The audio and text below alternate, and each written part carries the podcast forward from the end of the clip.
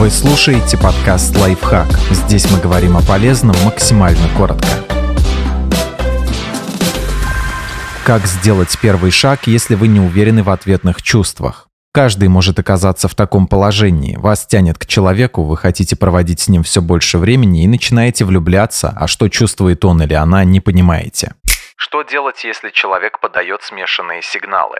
К сожалению, это не самый обнадеживающий признак. Когда вы нравитесь человеку, график ваших отношений будет плавно идти вверх, а не напоминать ломанную линию из подъемов и падений в стиле «вчера мне улыбались, а сегодня со мной даже не поздоровались». Если вы серьезно настроены узнать, если у человека к вам чувства и какие именно, можно невзначай подтолкнуть его выразить свое отношение к вам и другими способами. Упомяните в разговоре, что очень хотите посмотреть фильм, который идет в кино. Дайте объекту вашей симпатии понять, что вы свободны и готовы к новым отношениям. Например, я уже пару месяцев не был на свидании. Упомяните в разговоре, что согласились бы на предложение выбраться куда-нибудь вместе. Например, вот с тобой я бы точно сходил на эту выставку. Что делать, если человек подает сигналы, но вы не уверены, что они означают взаимную симпатию?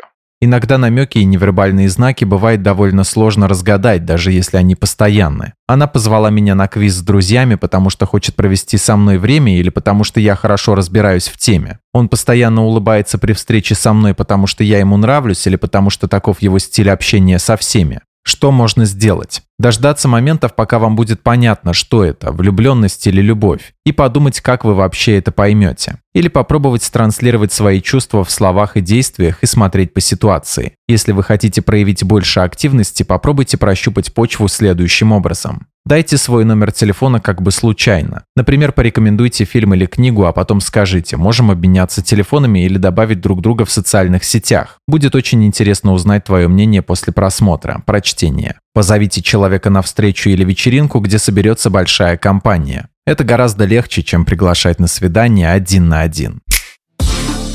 Подписывайтесь на подкаст «Лайфхак» на всех удобных платформах, ставьте ему лайки и звездочки, оставляйте комментарии. Услышимся!